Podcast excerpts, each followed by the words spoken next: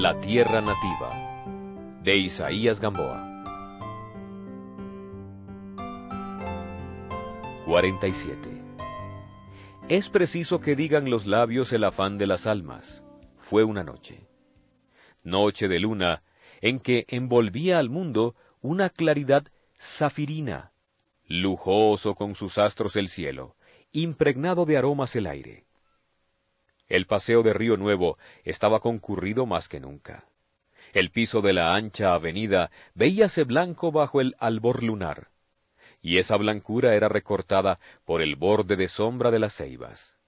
Una penumbra de crepúsculo recibía a quienes por uno y otro lado penetraban bajo los ramajes, y la sombra subía y bajaba por los claros vestidos en el ir y venir de las damas. Voces y risas femeninas eran el rumor de aquella onda viviente y pintoresca. Andrés y Marta, entre la multitud, bajaban su acento hasta el tono confidencial. Pero poco a poco se fueron alejando hacia el puente, y allí se detuvieron casi solos. Desde un momento antes les embargaba el silencio de una emoción inefable. Ella estaba pensativa y él soñador vestida toda de blanco, era a los ojos de Andrés como una visión seráfica, hija de la noche encantada. En derredor de ellos parecía agitarse un anhelo. ¿Qué pensamos? preguntó él. Y ella con insegura voz. ¿Estamos tristes? No, Marta. Creo que esto es la felicidad. ¿Entonces la felicidad se parece a la tristeza? Ambas hacen pensar. Callaron. Bajo los arcos del puente el río iluminado murmuraba. Siempre, observó ella, me parece que las aguas dicen algo. Se cuentan secretos amorosos. ¿Ama el río? Todo ama en la naturaleza. Ella guardó silencio, conturbada por esta frase. El silencio fue interrumpido por Andrés. Siempre el correr del río ha despertado en mi imaginación ideas de largos viajes. ¿Ahora también? También ahora. ¿A dónde? No lo sé. Donde solo a ti te viera, donde solo oyera tu voz, donde te sintiera siempre muy cerca de mí. Ella, con un imperceptible movimiento, se estrechó más a él cerca de mí. ¿Ves las estrellas cómo de estar tan juntas confunden su luz? Parece que se borran, se diluyen las unas en las otras. ¿Qué quieres decir? Las almas que irradian de sí el sentimiento también se confunden. Una estrella voló de un punto a otro. Mira, exclamó Marta. También mi vida se desprendió de donde estaba para venir a ti. ¿No eras feliz? ¿Feliz? Andrés cayó, sumido en los recuerdos. Ella, pensando en sí misma, dijo de pronto, ¿Por qué será que me parece que he vivido mucho en este último tiempo? Se puede vivir mucha vida del corazón en una hora. En una hora como esta, agregó ella, cual si hablara consigo misma o con la noche.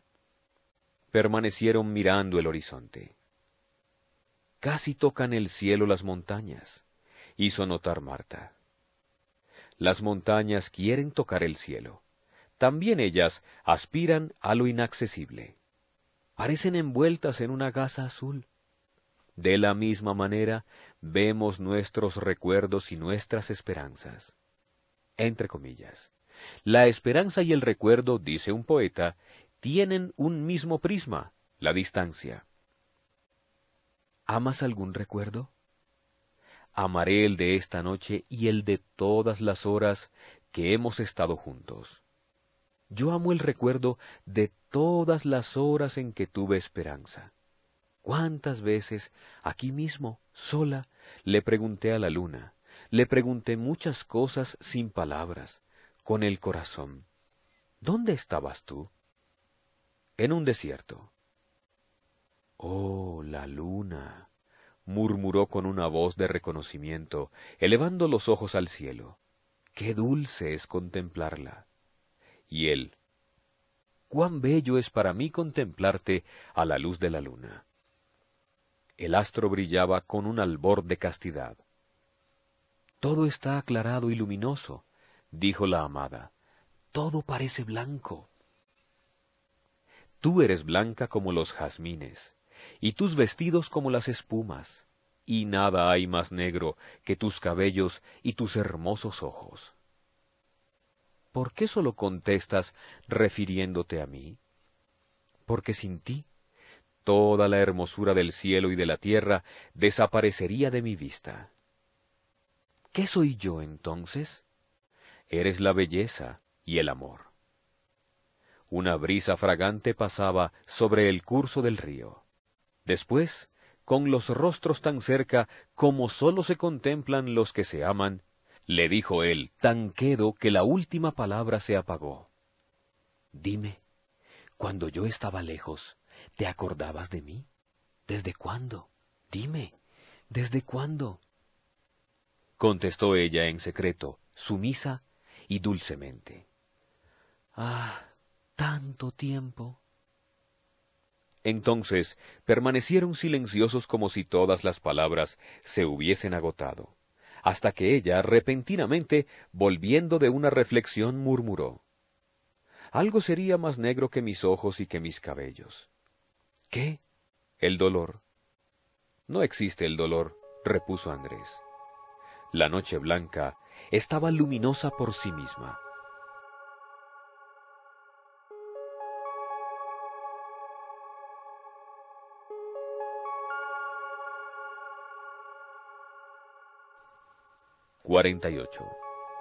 El amor.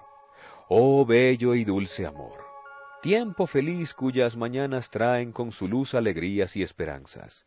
Primavera encantada, cuyas flores atan las novias con hebras de su pelo. Paraíso oriental, donde las aves hablan y las fuentes cantan. Cielo azul, en que las ilusiones tiñen de oro y rosa los celajes. Noches de luna, cargadas de silencio y de perfumes, hermosura ideal de la naturaleza, poesía del alma, significación de la vida. Dichoso el que ha amado siquiera una vez, ay de los que no pueden amar ya. A Andrés le parecía que había perdido en el dolor un tiempo irreparable, y ahora ya no quería que los instantes fueran extraños a la aventura que empezaba no podía comprender cómo hubo una época en que él rechazó el amor como un sentimiento funesto. No miraba hacia atrás porque ese período de sombra le causaba horror. Tenía afán en que el presente le absorbiera y en que le perteneciese el porvenir. Andrés amaba a Marta. Había vuelto a ella después de la última rebelión, poseído de un sentimiento que le era casi desconocido sentía que todo su ser habíase elevado a una altura de dignidad que nunca tuvo. Sus ideas estaban purificadas como si hubiesen pasado por un crisol de expiación. Ahora apreciaba la diferencia de lo que él había llamado amor y de lo que al presente comprendía como tal. No, no la había amado antes, solamente ahora. Y era una dicha tan grande como si fuera éste su primer amor. ¿Había en realidad amado alguna vez? A este pensamiento una sombra pasaba por el azul de su cielo. Pero esa sombra de lejano recuerdo desaparecía ante el semblante adorado. Jamás por una mujer había experimentado tal cúmulo de afectos elevados y tiernos. Creíase, al mismo tiempo, pequeño ante la joven bella, que hubiera podido hacer de él lo que quisiese. Pero también se sentía grande, fuerte para protegerla, para conducirla hasta el fin de la vida, defendiéndola del dolor, de la inclemencia de los hados, como se conduce y defiende a una criatura débil y adorada.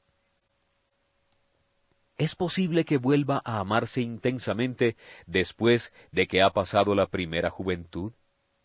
Pero, ¿Cuándo Andrés había sido feliz? su pasión más honda, habíala deshecho en espuma de versos amargos una mujer, entre comillas, móvil como una ola humana. Entonces él reconcentró en su pecho todo lo bueno que tenía, y la amargura que había recibido fue vertiéndola después en corazones inocentes de mujeres que lo amaron quizá, y que por él se hicieron desdichadas. Las hizo infelices por falta de fe. Pero ahora la fe había vuelto y esta hada celeste abrió la urna sellada, y todo el amor, y toda la bondad, y toda la nobleza, todos los bellos sentimientos que habían permanecido allí encerrados, exhaláronse como perfumes de un jardín oculto en donde penetra una gracia. Marta era el objeto de tanta ternura, de tanto amor acumulado en el tiempo por los desengaños a la manera de un río que detenido por un obstáculo hubiera ido creciendo, creciendo en silencio, hasta que una mano retira una rama y la onda se va. Ella había sido la elegida para ese acto que venía preparándose en las oscuridades de una vida. Marta plegó dulcemente su alma a la pasión varonil y fuerte de Andrés, pasión que a ella le parecía nueva languidecía en la llama celeste que estaba consumiéndola, y su beldad se transfiguraba por el hechizo de sus propios ensueños. En todo su ser sentía la resonancia de ese amor, y tímida, modesta como una paloma, amaba al hombre que la había elegido. Andrés la hacía feliz, y hacía feliz a la pobre madre, rejuvenecida en la aventura de su hijo, y a Soledad, la tierna y bondadosa hermana, cultivadora de ese mirto amoroso. Ellas también, desde que él volvió de la montaña, notaron el cambio benéfico que había transformado en contento y en confianza, lo que antes fue hastío e incertidumbre en el pecho de Andrés. Ya no te irás de nuestro lado, ¿no es verdad? decíale la madre sonriendo con significativa ternura y él la contestaba. ¿A dónde? ¿Y a qué habría de irme? Aquí está todo. Aquí ha estado siempre todo para mí, y yo no lo sabía. Yo sí sabía que tú andabas lejos de donde podías ser dichoso. Siempre pedía a Dios que te hiciera comprender esto, y al fin Él me oyó. Ahora es preciso que asegures esta felicidad.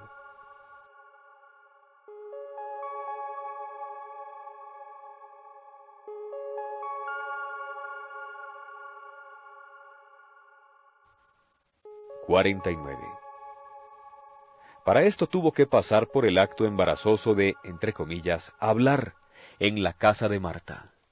Entre paréntesis, entre comillas, hablar es otro término estúpido del lenguaje amoroso matrimonial. Habló Andrés, es decir, entre comillas, pidió a los padres la hija que le pertenecía de corazón. Ellos, por su parte, esperaban esta formalidad. Veían con íntima satisfacción que una persona de los antecedentes de él, y que se había hecho acreedor al aprecio de todos en la casa, ingresara a la familia. Si se querían, que fueran felices. En buenas manos depositaban a su hija. Tenían confianza en que serían el uno para el otro, en que ella se haría siempre estimar y que él la estimara en todo tiempo como ahora. Era la madre quien decía todo esto. El padre callaba gravemente. Es enorme la diferencia que existe entre mamás y papás en cuestiones de matrimonio. Andrés se sentía ridículo, tonto, vulgar.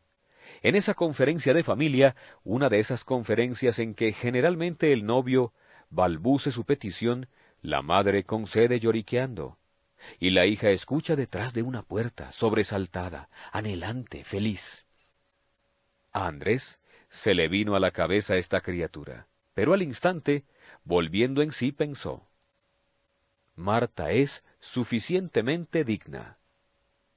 Esa noche hubo en la casa una fiesta íntima, familiar. Nunca estuvo Marta tan pensativa, tan lejos de sí. Ya muy tarde cantó una melancólica poesía de Andrés. A él le pareció su, entre comillas, novia, muy bien así. Hubiérale desilusionado una efusión de alegría en ella, como desilusiona todo lo que en esos casos proviene de la mujer, en menoscabo de su pudor. El paso que acababa de dar Andrés no había recibido de parte de Marta la más ligera insinuación. Fue un acto libre, consciente, necesario, un acto de su amor. Algo tan natural ahora como violento para él habría sido antes. A partir de esa fecha, el sentimiento se hizo más profundo, más humano. Él y ella eran los mismos y se sentían distintos. El anhelo romántico había definido sus sueños. Las aves que volaron por las alturas del cielo azul se habían detenido en una rama umbrosa, perfumada. El abatimiento del vuelo, el arrullo íntimo presagiaban el nido. Toda la sociedad de Cali tomó nota de este noviazgo oficial, de este desenlace tan esperado. Había quienes veían en ello el triunfo de algo suyo, cierta cosa que les era propia, y tal vez tenían razón. Andrés estaba contento. Ufanábase de presentarse con Marta donde quiera. Gustábale que los dos fueran objeto del rumor especial que despertaba su presencia. Él iba orgulloso al lado de su elegida, encantadora a los ojos y al corazón. Habíase verificado en su carácter el fenómeno de la alegría, que es el sol de la vida. Su espiritualidad ya no esparcía en torno sombras de tristeza, sino una irradiación de contento, algo nuevo en él, que le venía tan naturalmente que era de pensar si la semilla del regocijo había estado en su alma durante largos años como en un yermo, y sólo ahora encontraba ocasión propicia de brotar. Andrés estaba alegre, casi tanto como lo era Nelo. Este le dijo un día, Como mis relaciones personales con mi suegra no son ni pienso que sean muy cordiales, cuando llegue mi caso como el tuyo, irás tú de embajador a pedir la blanca mano de Carolina para el príncipe Nelo. Andrés lo hizo descender de su palacio con estas palabras. Por supuesto, que tú no pensarás hacer perder tiempo a esa niña. Los dos hermanos y Soledad, que los oía, rieron locamente como tres chiquillos.